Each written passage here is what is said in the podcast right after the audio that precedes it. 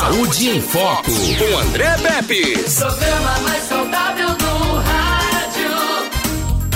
Saúde em Foco. Muito bem, hoje, segunda-feira, temos aqui o cardiologista doutor Yuri Candiago. E olha o tema da nossa entrevista, Marco Aurélio: tenho dor de cabeça. Só pode ser pressão alta. Mito ou verdade? Pois é, às vezes você está tranquilo ali numa boa, não teve nenhum problema, dormiu tranquilo.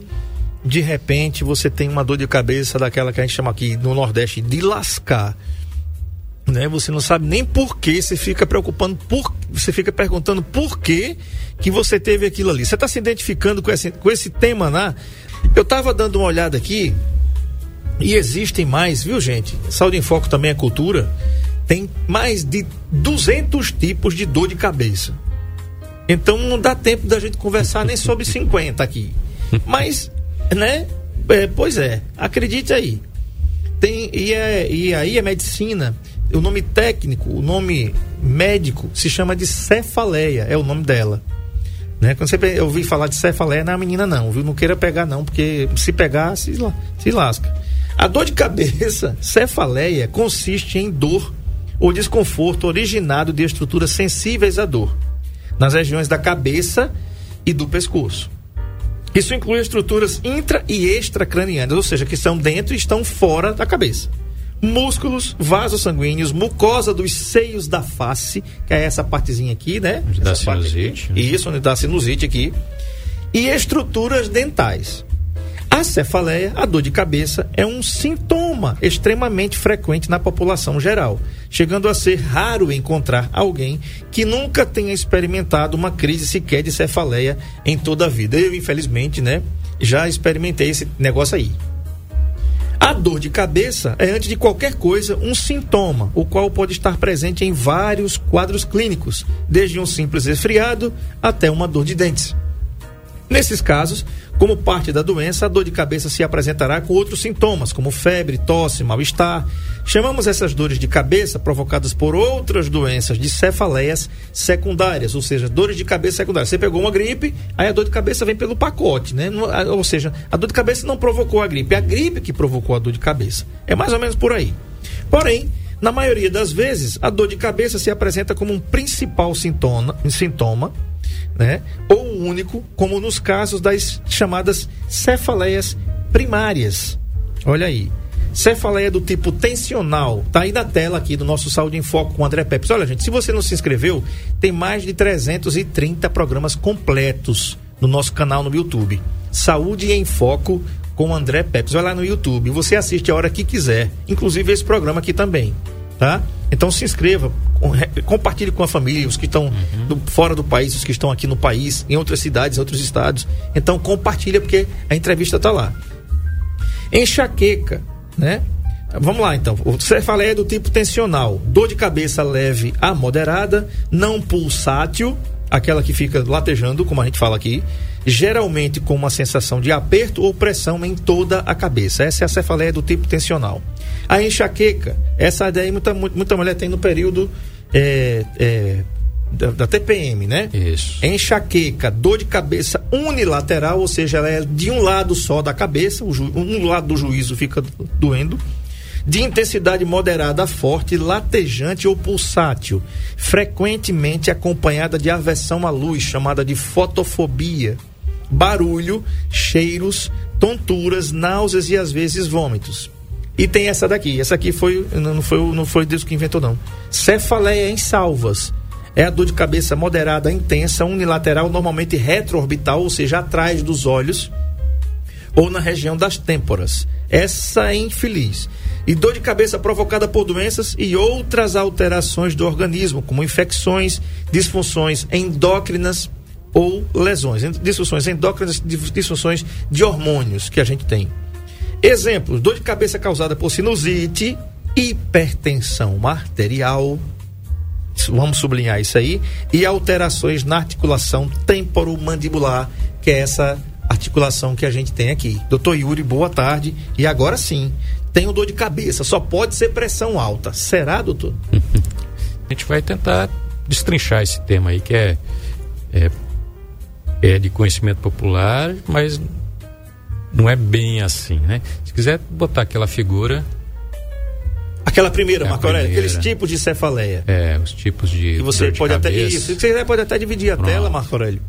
É, é, vejam bem que esse tipo de cefaleia é do tipo tensional. Tensional eh, se refere a tensão, estresse Uhum. emocional. Isso aí, quando a gente passa um dia é, muito Agitado. atarefado, agitado, com muitas preocupações, é natural que a gente tenha um leve dolorimento aqui na região frontal da cabeça por estresse. Isso é, é a mais comum que existe. Né? A enxaqueca é, é, ela pega metade da cabeça, né?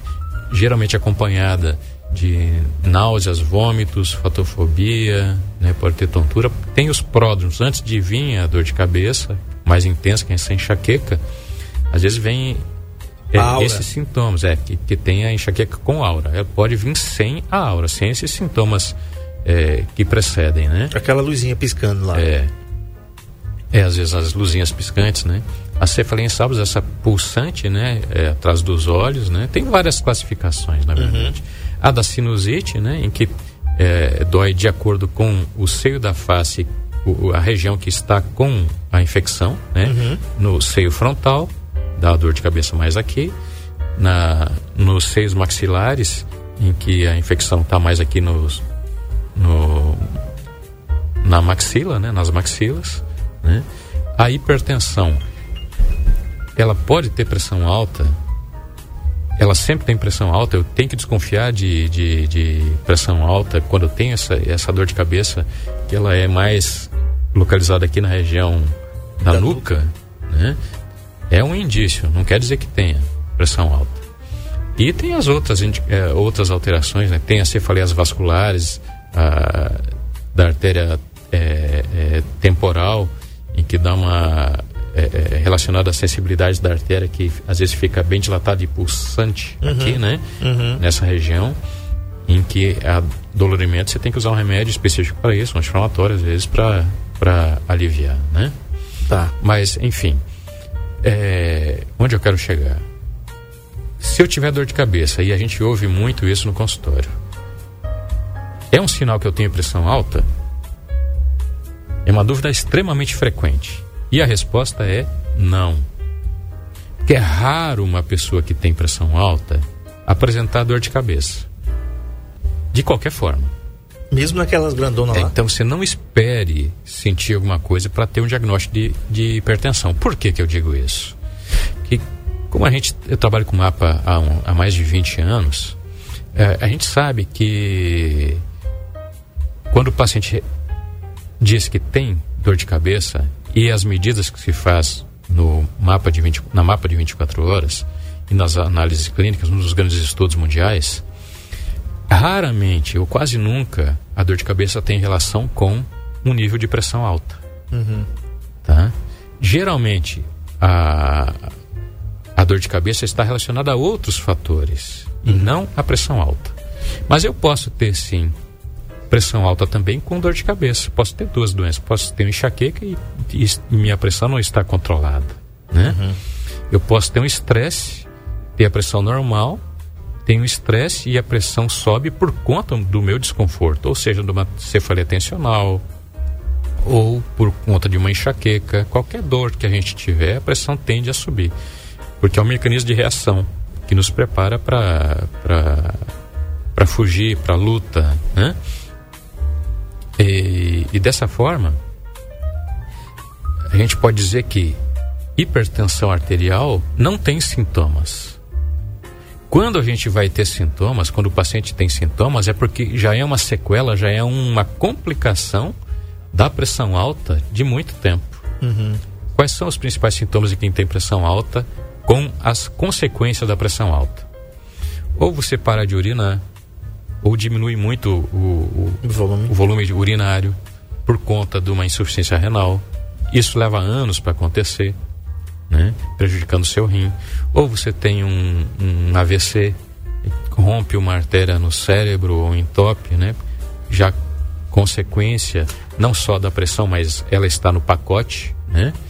É, ou você tem um- uma falta de ar por conta de um acúmulo de líquido no coração, porque o coração já não aguenta mais a pressão que ele está lutando contra, né? De um paciente hipertenso que não foi bem controlado ao longo da vida e ele começa a dilatar e por consequência começa a acumular líquido nos pulmões, né? Uhum. Ou a gente tem por conta de uma pressão que não foi bem controlada, junto com colesterol, com maus hábitos alimentares, com dificuldades na, de, de ter uma qualidade de vida adequada, né? É, as artérias do coração estarem com entupimento, e aí vem a dor e e vem aquela aquela dor no peito, vem a falta de ar também, que em alguns pacientes acontece, mais em mulheres, né? Que é, às vezes é mais comum ter a falta de ar do que a dor propriamente dita, num- numa angina do peito, né? No entupimento da artéria do coração. Então, jamais espere ter algum sintoma para suspeitar que tem pressão alta. Tá? Então, pressão alta, a princípio, ela é assintomática. Quando a gente tem algum sintoma, é porque a pressão já esteve muito tempo descontrolada, ou eu tenho a pressão muito, há muito tempo, e as consequências dela vão produzir alguns sintomas nos outros órgãos. Uhum. Tá? Tá certo. Um abraço aqui para doutora Isabela Candiago, que está assistindo a gente aqui pelo nosso canal no YouTube. Doutora Isabela Candiago, ultrassonografista aqui do CMI, 3522-3388, para você marcar a sua ultrassonografia lá com a doutora Isabela, tá? Muito obrigado, querida, pelo, pela audiência de sempre que está aqui nos prestigiando. Claro, tem um motivo maior, né? Dia de segunda-feira para assistir o Saúde em Forma. Uma, uma fã. Tem uma, uma fã, é uma fã, é uma coisa assim, né? Mas muito obrigado, querida. Deus abençoe Obrigado você pela atenção e pela participação de sempre. não é? Pois é, Ana Paula Caetano que está aqui também. Doutor, agora tá certo. Já foi desmistificado isso aqui. Mas, é, eu, eu, eu tava falando para você na semana passada que um amigo nosso, você conhece, ele foi fazer uma cirurgia em Maceió alguns meses atrás. E chegou no hospital.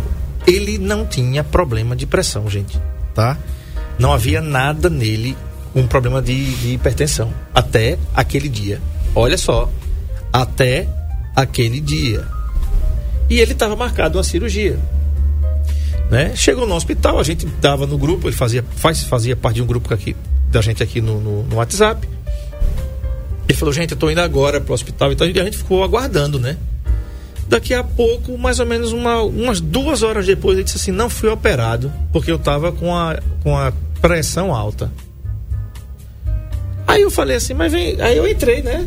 Porque eu também fiz uma cirurgia no ano passado. Uma das coisas que eu tava tentando me, eh, me preparar era isso. Eu estava tentando ficar zen. É complicado. Eu até que vou perguntar ao doutor Yuri isso. Doutor Yuri, a gente vai fazer um procedimento cirúrgico. Um procedimento cirúrgico. O dele era de, de pequeno porte e o meu era- foi de médio porte. Passei cinco horas e meia numa cirurgia com anestesia geral. Né?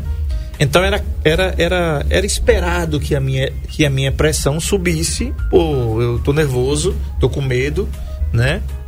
Mas por incrível que pareça, não fiquei nervoso, nem fiquei com medo, fiquei aperreado por causa de um maluco que tinha lá na, na- na- já te falei essa história aí, na sala quase de cirurgia, no, no pré-cirúrgico lá, e esse cara conseguiu me tirar do sério. Aí eu comecei a ficar meio aperreado com o cara.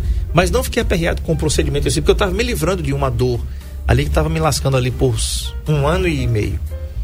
É esperado essas reações e aí, a minha pressão subiu sim, quando eu fui operar. Tava 13 por 9. A minha pressão é 11 por 7. Quando eu, a menina feriu minha pressão, para eu ir para o centro cirúrgico, tava 13 por 9. E eu fui para o centro cirúrgico. No caso do meu amigo, tava 19 por alguma coisa. Ele não pôde ser operado. E o médico disse: Olha, eu vou te medicar, você vai voltar. Você tá muito aperreado, semana que vem a gente vê. Só que na semana que vem ele voltou e tava do mesmo jeito estava medicado e hoje ele toma mais de quatro remédios. Aquela conversa que a gente teve lá na semana passada. Tomo remédio e minha pressão não baixa. Doutor, é esperado essas, essas questões assim cardíacas no pré-cirúrgico e quando o paciente se descobre, ou se ele pode se descobrir hipertenso num episódio desse. Excelente pergunta. Isso é, tem sido uma prática clínica muito frequente no consultório, em que mesmo que eu saiba que eu, que eu tenha certeza que o paciente não tem pressão alta, e que ele verifique em casa, eu procuro fazer um mapa de 24 horas nesses pacientes, porque eu identifico é, é, o nível de estresse que ele carrega, que ele leva consigo, e uma possibilidade futura de desenvolver hipertensão arterial. Porque o paciente que tem, nesse caso, hipertensão do avental branco, que a pressão dele no dia a dia é normal, e no consultório, no hospital, numa clínica, numa emergência, ela está alterada, ele tem uma chance maior de desenvolver hipertensão arterial no futuro. Uhum. Tá? E essa informação que a gente consegue com o exame de mapa de 24 horas, eu procuro colocar no relatório que, de risco cirúrgico cardiovascular que a gente entrega para o cirurgião, para o anestesista. E isso, e coloca as, as, as sugestões para esses colegas. Uhum. Que no pré-operatório já comece a usar um ansiolítico, ou faça terapia, ou os dois, uhum. né? Para que ele ou ela é, se sintam mais seguros, confortáveis e estejam mais tranquilos para que a cirurgia corra da melhor forma possível com mais tranquilidade. Outra coisa que acontece é que às vezes a gente precisa conhecer bem o médico, tanto anestesista quanto cirurgião. O anestesista fica um pouco mais complicado quando não se faz de rotina a avaliação pré-anestésica com o anestesista, a consulta com o anestesista antes da cirurgia, né? Uhum. Já para explicar como é que vai ser a cirurgia, como é que vai ser a anestesia, como é que é o procedimento, para que o paciente tenha mais tranquilidade, tá? Uhum. É, isso seria o mundo ideal, né? Mas é muito importante a gente confiar nos médicos que vão estar ali no centro cirúrgico, né? tanto o anestesista quanto o cirurgião ou a equipe de anestesistas, né? Isso seria o, o fantástico. Então, quando você estiver indo para uma cirurgia, converse, tire todas as suas dúvidas, anote as dúvidas que porventura tiver para levar e perguntar para o seu cirurgião, para o médico que vai fazer um, qualquer procedimento intervencionista ou cirúrgico, para que você tenha confiança, sinta confiança naquele médico que vai te operar. Né? E fique tranquilo. Se o profissional é bom, não tem por que ter medo. Se você fez uma avaliação pré-operatória bem feita, adequada, né? se os riscos são minimizados com os cuidados antes da cirurgia, então fique tranquilo. Não adianta ficar é, preocupado com uma complicação que possa ocorrer e que talvez nunca aconteça. Uhum. Tá? Se acontecer, paciência. Tá? Existem coisas que estão fora do nosso controle. Uhum. Isso acontece, né? Uhum. Mas o que estiver sob o controle e numa estrutura hospitalar que dê condições para tratar qualquer intercorrência, né? É, a gente tem que ter a confiança adequada. Então procure um bom serviço que tenha profissionais qualificados, experientes, para que te atenda e fique tranquilo. Perfeito, está respondido aí. Uma pergunta, meu querido amigo irmão Francisco Leutier, ele diz o seguinte: meu irmão André, segue minha pergunta. Minha esposa, todos os meses, antes do período menstrual, olha que pergunta importante. Ela tem muita dor de cabeça e enxaqueca. Por quê? Doutor, que associação macabra é essa? Que inclusive elas têm um problema, mas quem se lasca é a gente, né? é, porque né, ela vai descontar em alguém e o mais próximo somos nós. Exato. É, essas pacientes que têm essa tensão pré-menstrual, elas precisam fazer um tratamento preventivo para esses sintomas de dor de cabeça, tá? Também tem que conferir como é que estão os hormônios, tá? Mas existem medicamentos que melhoram bastante a dor de cabeça nessas pacientes no período de, pré-menstrual. Uhum. Existem tratamentos que, que funcionam muito bem para que é, tanto a mulher quanto o seu parceiro ou parceira fiquem em paz e tranquilos desse período tão conflitante, conflituoso. Isso é bom, né, doutora Isabela? Pois é, pai. Todo mundo sofre com esse trem aí, né? Elas têm e quem sofre somos nós. É um problema familiar. O, o, ele está rindo aqui, é verdade, André.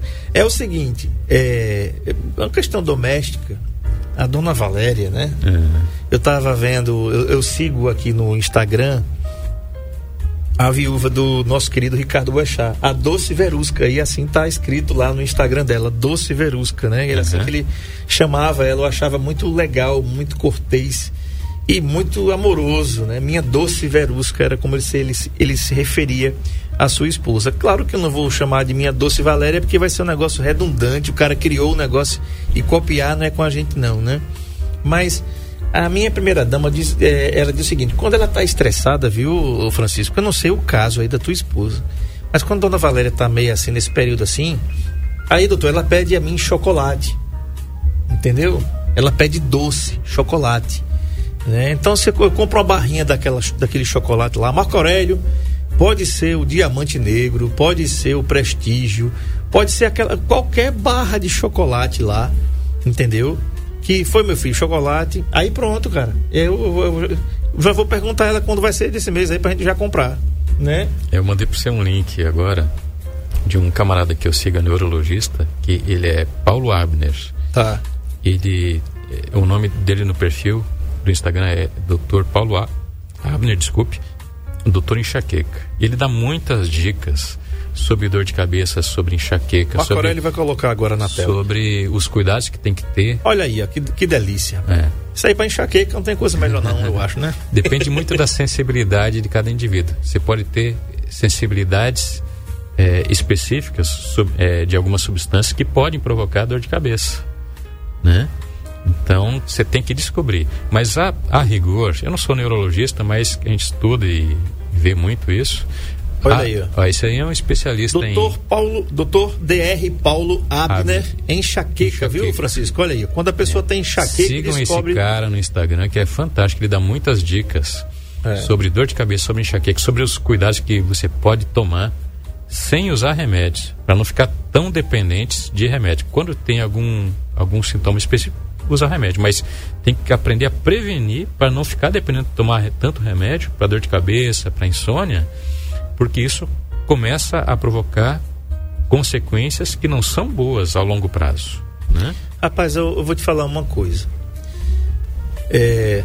Perda já- de memória, envelhecimento precoce, Alzheimer, né? Tudo isso são consequências de tratamentos que são baseados só em tomar comprimidos, tomar remédio e esquecer que atividade física, é, é, cuidados alimentares são remédio também. Sim. sim.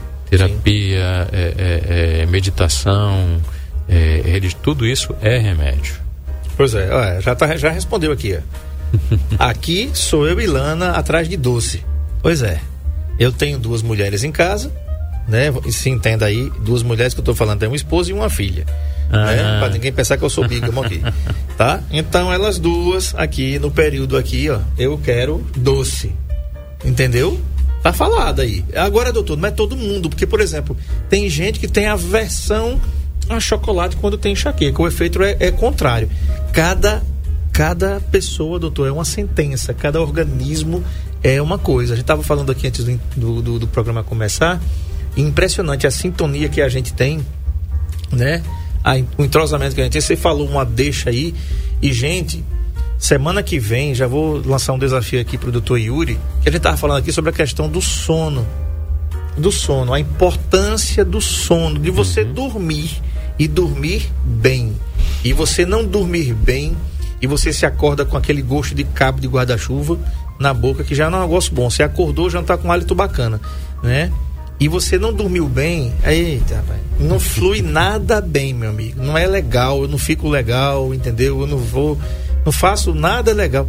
Então, na próxima segunda, Dudu, vamos falar da questão da importância e do sono e doença e cardiovascular. cardiovascular. Exatamente. Já está marcado o tema aí. Então, doutor, vamos lá.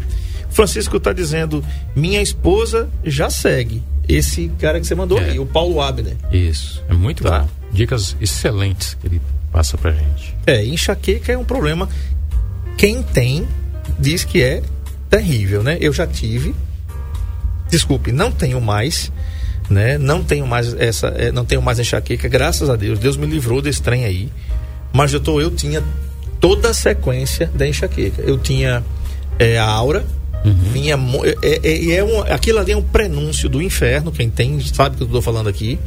Você tá aqui tranquilo, daqui a pouco começa uma luzinha piscando, não é Natal, né? Não é Natal e você vê a luzinha piscando, piscando, piscando e você diz assim, algo, algo ruim vai entrar nesse corpo, né? Que não te pertence, corpo não te pertence, doutor. Aí, em sequência, já vem instalada uma, uma dor no estômago e uma dor de cabeça forte, que ela parece que é um jato, doutor, subindo assim. Tá? Ela vem subindo, subindo, subindo. E aí, à medida que a dor de cabeça vai aumentando, o embrulho no estômago vai aumentando também. Bom, no meu caso, só funcionava, eu só conseguia melhorar quando eu colocava tudo. Não vou falar a palavra aqui porque tem gente tá almoçando. Só melhorava quando eu colocava tudo para fora. Vou até te perguntar, doutor, depois do intervalo, por que, que essa reação da enxaqueca, que a gente só consegue melhorar depois de colocar tudo para fora? Trabalhava na Mesbla, meu primeiro emprego, Mesbla, loja de departamentos no shopping Guatemi e quando fui acometido por diversas crises. Não vamos do intervalo, não. Responde agora. Vou responder Por- agora. por Tem uma coisa que eu, eu, É. eu vendo essa semana e que achei muito interessante. É, porque é o seguinte, quando a gente está com essa crise de enxaqueca, existe um- uma região no cérebro que ela vai, ela, ela tende a, a ser ativada para combater a dor de cabeça. E ela começa a produzir mais serotonina Certo. tá? E ela vai chegando num pico e uma consequência dela é dar essa é, com essa sobrecarga náuseas e vômitos. E quando ela chega no pico e começa a, e você começa a ficar com náusea e acaba tendo vômito, né? É, ela reduz a, a, a- concentração e também resolve o problema. Motivo é, é consequência que é, quando você tem essa reação, a dor de cabeça geralmente melhora. É verdade, é verdade. E é- ia, ia passando aos poucos. E tudo que foi descrito no vídeo aqui, por exemplo, é, é, você não pode ver luz. Eu tinha que ficar num quarto escuro, completamente escuro. Não poderia ter. O próprio organismo tem condições de resolver os problemas que afetam ele. É interessante, né? Uhum. Basta que a gente conheça, que a gente entenda e que é, é, aprenda, né? É perfeito isso. É perfeito. Deus é perfeito, né? Doutor, tem pergunta aqui. O Francisco diz o seguinte: as minhas enxaquecas são leves e poucas. Eu me tranco no quarto sem luz e fico bem logo. Que coisa boa. É aquela questão da fotofobia, né? E ele diz também: manda um abraço para minha amada esposa linda e nossa funcionária Rose Veloso, que estão lhe assistindo em Alagoinhas, na Bahia. Que coisa boa, né, cara? Ah, um abraço para todos e todas Muito obrigado. que estão nos assistindo. Muito obrigado, então, Rose. Né? É, bom, é bom que já saiba o que faz melhorar, mas tem que aprender o que faz evitar que a, a enxaqueca apareça, né? É verdade. A gente estava conversando em off aqui no intervalo. É, quem tem dor de cabeça, enxaqueca, deve evitar é, alimentos embutidos, enlatados, ultraprocessados, né? Uhum. Que tem substâncias que podem desencadear dor de cabeça ou enxaqueca. É né? verdade. Então tem que aprender as substâncias que desenvolvem, os gatilhos que desenvolvem, que deixam a, que a, a dor de cabeça apareça, ou a enxaqueca apareça e evitar. É igual um- alguém que tem intolerância à lactose, Toma leite. vai tomar leite, o derivado, e vai ter estufamento na barriga, vai ter diarreia, mesmo tomando a lactase, que é a enzima. Uhum. Né? Você, não quer dizer que você toma leite, toma enzima, a lactase, que você vai ficar livre de sintomas. Não vai. Uhum. Tem que evitar aquela substância. Verdade. Tem uma coisa interessante também, viu, gente, que é bom a gente falar aqui. Eu sempre falo aqui, né, que a gente sempre seja grato a Deus por tudo. Olha só, é, nós temos um estado que é rico em frutas e legumes e verduras. Não é verdade, doutor? Se você for aqui no mercado, você não gasta, você não consegue gastar 80 reais para você comprar frutas, legumes e verduras das mais diversas, tudo fresquinho, tudo bom, né, de boa qualidade, de boa procedência. Coma verduras, frutas e legumes. Coma. Eu, por exemplo, um vinagretezinho, Marco Aurélio, tem, né? Vinagretezinho na hora do almoço, aquela saladinha, não tem coisa melhor. Entendeu? Coloca um pouquinho de vinagre em cima, dá uma, um, uma coisinha de sal, pouquinho sal, viu, gente? É, né? Olha, tem pergunta aqui. Boa tarde, doutor e André. Eu sou Luciana e vou fazer uma histerectomia e não tenho pressão, mas estou preocupado com a anestesia. Apesar da anestesia falar um pouco, fala um pouco sobre sobre o que será na hora de fazer a cirurgia. Ela pode subir minha pressão? Ela diz assim: "Não tenho pressão alta". Tá aqui mais um relato de uma pessoa que eu falei de um amigo, né? E ela fala agora a mesma coisa, só que ela já está perguntando, André, vou fazer uma esterectomia e eu queria saber se a anestesia, eu estou preocupado com a anestesia, se ela pode fazer subir a minha pressão. O medo faz subir a pressão. Né? Então, é, por isso que eu falei, é, procure conhecer a equipe que vai operar. Né? Um hospital de referência, que tem uma equipe é, de excelência, bem experimentada, para que você se submeta a uma cirurgia num local que você tenha confiança. Né? Converse com o cirurgião. Se tiver uma consulta pré-anestésica, uma avaliação com o anestesista antes da cirurgia, faça para levar todas essas, essas, dúvidas, né?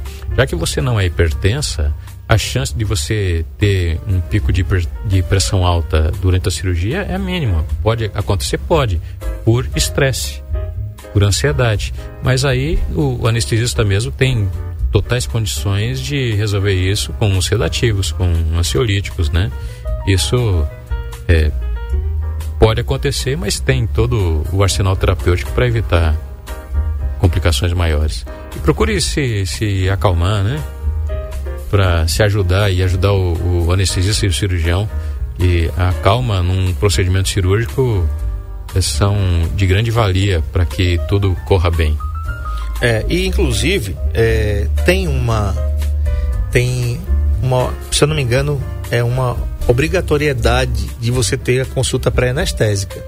Eu tive a consulta pré-anestésica e lá é, é a hora de você perguntar tudo. Né? Não é só uma consulta, que é seu nome, não sei o que é. Né? Não. É se não. tem alergia a algum remédio, Exatamente. se tem pressão, se tem diabetes, se tem Exato. alguma condição né, que inspire cuidados, já para que sejam tomadas as medidas para evitar complicações, no, tanto na cirurgia quanto depois da cirurgia. Exatamente. É, meu querido Sérgio Paulo, tem mensagens de voz aí, tá? É, tem uma mensagem aqui da final 6389 6839 6839. Coloca no ar porque tem uma, essa ouvinte aí, a Nena, ela diz um negócio interessante é, sobre chocolate. Vamos ouvir a Nena. Final 6839. Boa tarde, estou ligadinha no programa. Eu também sinto dor de cabeça enxaqueca. É antes, durante e até depois. É muito, muito ruim. Eu sou o contrário. Se eu comer chocolate, fico com mais enxaquecas. Pronto, doutor. Aí tá é. tá falado. Enquanto umas precisam de doce para aliviar a TPM, tem outras que se comer chocolate, pronto. É, depende. Isso, isso se refere à sensibilidade individual. Uma coisa que uma, algumas palavras que têm é, tomado bastante relevância nos últimos anos é a medicina de precisão, que é alguma coisa que está sendo construída, que é a identificação da, da genética, da, da personalidade única, exclusiva de cada indivíduo para que seja tratado de uma forma é, é, singular, de uma forma específica, né? É precisa, uhum. medicina de precisão. Então, é, tem que ser avaliado indivíduo a indivíduo, que pode responder a um remédio e o outro não. Uhum. Entendeu? Então, é, essa avaliação precisa tempo, precisa ter calma, precisa ter vários exames para que seja é, é, realizado um tratamento específico para aquela condição, mas para aquele paciente uhum. em específico. Tá. Dona Hilda diz o seguinte: Eita, vixe, dor de cabeça é o mal de muita gente. Aí eu queria te perguntar o seguinte, doutor. É, diante de um estresse um forte, né, alguns tipos de estresse, você está ali tranquilo, né, tá na sua, de repente um cidadão vem e acontece alguma coisa, né? bate no seu carro, o cara, você tá, você tá certo, ele tá errado. Enfim, alguma coisa, né, que tire você do prumo assim. Algumas pessoas, ou então um susto. As, pronto, já tive, eh, já tive é, essa experiência, tá? Já tive essa experiência. Às vezes eu vindo de Maceió para cá, já faz tempo. E eu, uma vez, atravessou um cão na rua, na rodovia, não era nem duplicado ainda. E, e, ainda bem que não era duplicado, porque se fosse duplicado, eu acho que eu tinha me lascado naquele dia. Que eu fui livrar e eu tive que ir pro outro, o, o lugar do oposto do cão. Entendeu? Como ele saiu do meio do canavial correndo, né? Então eu tomei um susto arretado ali, né? Doutor, a dor de cabeça foi imediata. Imediata, uma dor de cabeça horrível. Eu queria lhe perguntar por que que isso- acontece ou por que que isso pode acontecer. Eu estava tranquilo, não tinha dor de cabeça nenhuma, estava tava normal. De repente você tem um, um susto, uma coisa, de repente ela se instala. E eu te respondo da seguinte forma: quem nunca, quem nunca teve uma dor de cabeça numa situação de estresse? Isso é completamente normal acontecer, tá? Precisa ter muito equilíbrio, mu- fazer muita meditação ao longo de muitos anos para você conseguir segurar o tranco, para evitar que eh, você eh, coloque para fora uma um- um- uma reação de, de descontrole. Tá? Precisa ser muito controlado. É um monge budista para conseguir controlar. Claro que uma, uma situação de estresse, de, de ansiedade, de uma intensidade tão grande assim, vai gerar algum desgaste e algum desequilíbrio. Né? E- Isso porque, é, veja bem, se imagine numa situação em que você já viveu e que levou um susto ou teve uma grande raiva, alguma coisa muito intensa e muito aguda, rápida. O que acontece? O coração começa a acelerar, né? Palpitar, né? Você é, parece que, que recebe uma carga de energia e que se você for colocado numa pista de corrida, você vai correr muito mais rápido que você corria antes. Por que isso acontece? Porque ocorre uma descarga de adrenalina muito maior na corrente sanguínea que faz uma vasoconstrição priorizando coração, rins e cérebro, que são os órgãos nobres, para que você corra, fuja dali daquele, daquela situação, daquele ambiente que, em que você está sendo agredido. Tá? Então o coração fica acelerado, bombeando mais sangue mais rapidamente, para que você tenha mais energia, mais oxigênio, para que nesse mecanismo de fuga rápida, correndo, você tenha condições de realizar essa fuga. Né? Então, as, a- as artérias, elas é, sofrem uma alteração na, na sua contração, o coração acelera, né? E você está pronto para para dar uma explosão, um pique, né? E isso acontece algumas alterações vasculares, consequentemente disso, né? Que pode causar dor de cabeça. Agora, aí vem essa, essa questão aí da gente ter um tipo de emoção, susto, às vezes até, pode ser até uma notícia, Sim. né? Pode ser uma notícia de um, de um parente, de uma pessoa próxima, né? Que você tinha afeto e tudo, e de repente aquilo desencadeia em você uma dor de cabeça hum, terrível. Doutor, a gente ouve muito esses relatos também, né? E é por isso que as pessoas às vezes associam, eu acredito que a questão da hipertensão arterial, que a pessoa tem alguma notícia ou sabe de alguma coisa que era, era a pessoa não tem a capacidade de processar e de repente vem um desmaio, né? Aí a pessoa associa, não, eu tive isso aqui, e- isso acontece, doutor? Isso é frequente no seu consultório? Demais. né? É, depende do preparo que a gente tem para para essas situações e da ligação que se tem com as pessoas. A- o- se a mesma situação acontecer com alguém que você não tem uma proximidade muito grande, você olha, é normal, tranquilo, mas se for uma pessoa muito próxima e acontecer isso, você, pela ligação afetiva, você vai sentir mais. Sim. Isso é natural acontecer Sim. né? Então o coração bate, palpita pro bem e pro mal com aquelas pessoas que você tem alguma troca de, de, de emoções, Sim. né? Com aquelas pessoas que você é neutra emocionalmente, tanto faz quanto tanto fez, né? O Francisco diz o seguinte, André, eu vou fazer um PET scan no próximo mês. Posso fazer anestesiado, mesmo sendo hipertenso? Pode ter os níveis seguros de pressão alta para que procedimentos, cirurgias possam ser feitas, né? É, recentemente houve um, uma nova diretriz da Sociedade Europeia de, de Cardiologia em que é, tranquilamente você pode ir para uma cirurgia com a pressão 16 por 10, por exemplo. Só que isso não é hábito, né? É, porque a gente procura ter o paciente bem controladinho no que se refere à pressão alta, à, gli- à glicemia, o diabetes bem controlado, para que não ocorram outras alterações indesejadas numa cirurgia ou em algum procedimento, né? Até porque as pessoas são muito muito estressadas quando fa vão fazer algum procedimento invasivo, alguma coisa que não conhecem, né? E pode ter, ter outras repercussões. Então sempre é bom o paciente estar bem calmo, bem tranquilo e bem controlado do ponto de vista da hipertensão, do diabetes, do metabolismo, para que. Porque às vezes você usa um contraste, né? Sim. Para ter menos é, é, chance de ter alguma complicação. Pronto, está respondido aí, Francisco. Então... Mas pode usar sim, sem. Se não tem alergia, nenhum contraste, nada. Isso é, é, é uma série de, de questões que são perguntadas antes de fazer o procedimento. Para que seja feito da melhor, da maneira mais segura possível, né?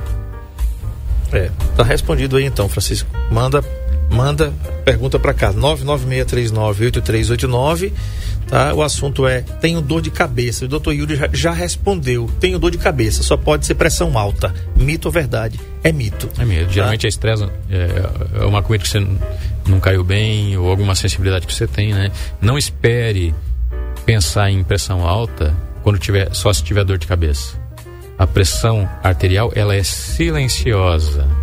Ela não vai dar sintomas. Vai dar sintomas quando você tiver um derrame, quando tiver um infarto, quando tiver um edema agudo de pulmão, quando tiver um, um, uma ruptura de aneurisma de aorta, uma insuficiência renal. As consequências de décadas de falta de cuidado, de controle da pressão alta. Tá. O senhor, o senhor falou mais cedo sobre a questão de até de AVC, né? Para o paciente Sim. que descobre Doutor, uma pessoa normal, normal, uma pessoa que não tem hipertensão, a pressão ali está na casa dos 11 por 7, 12 por 8, né? 12,5 é, por 8,5, até tolerável, até aí, conforme a gente já viu aqui no Saúde em Foco. Essa pessoa, ela pode sofrer um AVC? Pode, se ela nascer já com uma predisposição, com uma malformação vascular, né? Com meningiomas, com desculpe, com é, alterações vasculares é, é, cerebrais congênitas, que ela já nasce com aquilo, e de repente rompe, tem uma, uma região é, frágil na circulação cerebral e por um motivo ou outro uma hora rompe. Né? Então você pode nascer com alguma predisposição, alguma fragilidade, ou pode ter algumas doenças virais que podem desencadear é, no futuro aneurismas nas artérias cerebrais, como no coração também acontece, né, em, em, vários órgãos, que esses aneurismas eles podem romper. Né, que você pode em qualquer idade, pode ser uma criança, um jovem, adulto, idoso, sem ter pressão alta necessariamente. Tá. Outra coisa, doutor, é, pessoas, a gente está tendo uma, uma, a vida a, a, é, tardia. Nós estamos, o brasileiro está vivendo mais né? Tá vivendo, nós temos mais longevidade agora.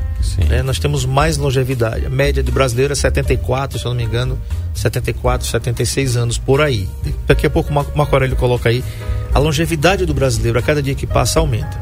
Aumenta porque ele aprendeu a se cuidar mais, aprendeu a pelo menos fazer uma caminhada, aprendeu a, com, a comer mais frutas, verduras e legumes do que comer porcaria. Porcaria é bom, ninguém vai dizer que é ruim. Mas não né? faz bem, né? Mas não faz bem. Né? Brigadeiro é bom, mas todo dia enjoa, não enjoa não? Então, né? Se o meu filho tivesse aqui na entrevista, ele vai dizer que não enjoa não. mas tá bom. É, a minha pergunta é o seguinte, doutor. A gente está envelhecendo é, mais tarde, cada vez mais tarde. A partir de que idade que a gente deveria frequentar cardiologista e, e fazer os exames para que a gente possa, pudesse descartar aqui? Já, a gente já falou aqui sobre aquela sequência de exames né? Aquela sequência de exames ela é precisa para a gente fazer a partir de que idade? É muito variável, tá? Mas é, eu digo que na, no início da idade adulta, é, de acordo com os critérios de se você tem história na família de problema de coração, infarto, AVC precoce, né? É, você tem que é, fazer uma, uma consulta o mais precoce possível. Eu diria que para crianças que, que têm uma família com colesterol muito alto, são é, crianças obesas, que têm hábitos alimentares que não são bons, é, devam fazer o seu perfil da glicose, do colesterol, já na infância. Por quê? Depois que o hábito já está instalado, esse paciente, essa criança vai se tornar um adulto obeso, diabético, precocemente, hipertenso precocemente, vai ter problemas articulares precocemente. Então a doença vai ser bem mais é, é, cedo do que o esperado. É, uma coisa que aconteceu ao longo da história da humanidade foi o tratamento de, de higiene e as condutas de sanitárias, né? É, isso é, controlando as infecções pulmonares, as infecções bacterianas e virais com antibióticos e vacinas, foi o que mais contribuiu para o aumento da longevidade, para que a gente pudesse viver mais tempo, né? Fez a maior diferença na história da humanidade. Pensem bem, se não tivéssemos vacina contra o Covid, para combater o Covid, a nossa é, longevidade, a nossa média de vida, de expectativa de vida seria muito menor. Uhum. Tá? Hoje em dia a gente está se contaminando com Covid, mas temos uma resistência e está aparecendo uma gripe, né? Um pouco mais agressiva que a gripe, sim, ou em alguns casos muito mais. Mas a gente consegue viver sem grandes sintomas, sem grandes consequências, sem grandes sequelas. Uhum. Imagine isso algum tempo atrás, quando se tinha uma infecção e, e, não tinha nem penicilina, não tinha antibióticos. As pessoas morriam. Os grandes poetas, escritores, eles, Olha, longevidade eles tinham uma, uma, uma, vida, expectativa de vida média ali, ó, menor que 46 anos. Uhum. Tá? Os grandes poetas brasileiros e do mundo. Castro Alves morreu de tuberculose. É, a maioria morreu de tuberculose, não tinha, não tinha tratamento. Né? Então, salve a ciência né? e a paciência. Pois é, olha ali, ó. Em 1920, a expectativa de vida era de 35 anos. Em 60 era 52. Vou deixar aí na tela, Marcão. Em 80 era 62,5. Hoje, quase 77 anos. Hoje é 2020, 76,7. E isso tem um problema, que quanto mais tempo a gente vive, vão aparecendo as doenças crônico-degenerativas, que é do desgaste do organismo. O diabetes, a artrose, a, a hipertensão, né? As doenças do envelhecimento. Perfeito, tá aí, ó. Tá na tela, o Marco Aurélio colocou ali né, que a nossa longevidade cada dia mais aumentando. A per perspectiva em 2040 é que aumente para 79 e em 2060 será de 81,2 anos. Né? Falando em longevidade, né, a, a rainha, a rainha Elizabeth II viveu 96 anos, 70 anos dos quais dedicados aí à monarquia. É uma pessoa que até dois dias antes de sua morte estava despachando, falando lá, fazendo as suas atribuições no Palácio de Buckingham, onde agora, daqui a pouco, volta, eu acredito que volte seu corpo para lá, está sendo feito nesse momento aqui. Olha, Antônio Frederico de Castro Alves foi um poeta brasileiro, escreveu clássicos como Espumas Flutuantes e Hinos do Equador, com que o alçaram a posição de maior entre os seus contemporâneos bem como versos. Deixa eu ver aqui, deixa eu abrir aqui essa informação. Ele nasceu em 14 de, 1800, 14 de março de 1847 e morreu em 1871. Tá? Então, olha só, 1847, vamos, vamos subtrair aqui 1871 menos 1847. Morreu aos 24 anos de idade Castro Alves. E tuberculose, não foi? É a grande maioria dos poetas. Olha ela aí, com todo o charme que ele era bem peculiar, né? A rainha Elizabeth II. Doutor Yuri, essa aí não teve muita dor de cabeça não, né? Nem hipertensão, né? Há coisas que só convivência próxima pode responder, né? A gente não pode afirmar com certeza que as pessoas não sofreram, né? Ou não sofrem. Uhum. Apenas quando você está do lado uhum. consegue perceber isso. São coisas que só a realeza vai é, saber. É, é, sorrisos são são aplica, é, aplicativos é, fotografados. Sim. Né? mas não corresponde à realidade de um, um, um filme que corresponde à vida toda. Opa, isso aí muito me interessa, sabe por quê? Né? Porque é, nosso tema de quinta-feira né, é justamente isso: redes sociais e a obrigação de ser feliz. É.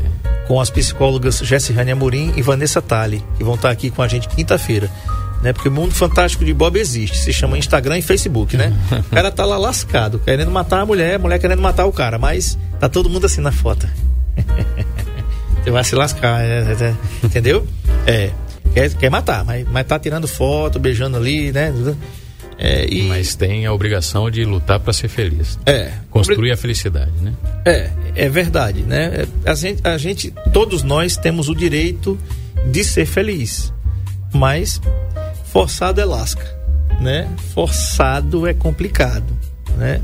Eu conheço gente, claro que ninguém vai citar nome aqui, né? Eu conheço gente até meu convívio mesmo, né? Meu povo, meu povo, meu povo. Tem um casamento lascado, rapaz, infeliz, mas bota a foto lá. É, eu não entendo não. Eu, minha leitura é pouca pra esse negócio. Ô Yuri, quero te agradecer pela, pela vinda aqui. Doutor Yuri atende aqui no CMI, Consultórios Médicos Integrados, de segunda a quinta-feira. Tá aí. O telefone em Arapiraca para você marcar 3522-3388. Não espera sentir dor de cabeça para procurar doutor Yuri, não, tá? Você não vai precisar de saber se tem hipertensão. Você de repente tá tudo normal, tá tudo tranquilo, como esse meu amigo aqui. Foi fazer uma cirurgia. Não era hipertenso. Se descobriu hipertenso quando foi fazer a cirurgia. 3522-3388 em Arapiraca. Ara... em Palmeira dos Índios, atende na CEMEP 3421-2826, às sextas-feiras. Tá? 3421-2826. O WhatsApp do Dr. Yuri é 82, para quem tá fora, 998388887. Tem uma caixinha de pergunta, Marco Aurélio, que eu mandei para tu aí. É qual o sintoma mais comum da pressão alta? Tonturas, dores de cabeça ou então ela é silenciosa. E olha o resultado da enquete que eu te mandei aí, Marco Aurélio. Isso aí na página do Dr. Yuri Candiago, que é Dr. Yuri, Dr. Hipertensão. Você vai aí no, no arroba Dr. Hipertensão. E olha o resultado da enquete aí. Quantas pessoas responderam? É, qual o sintoma mais comum da pressão alta? 32 responderam dor de cabeça. Outras responderam 9, tonturas. E 21 pessoas responderam ela é silenciosa. Essas aí acertaram, né? Essas que disseram que o sintoma é silencioso, Exato. acertaram. Você vê que todo, todo mundo associa ou associava até hoje quando viu o Saúde em Foco, né, que dor de cabeça e hipertensão não tem nada a ver. É mito, mito. Então voltando lá pro Dr. Yuri, né? Tem a página dele www.doutor Yuri Candiago DR e Yuri Candiago tudo junto.com.br. O WhatsApp dele é 998388887.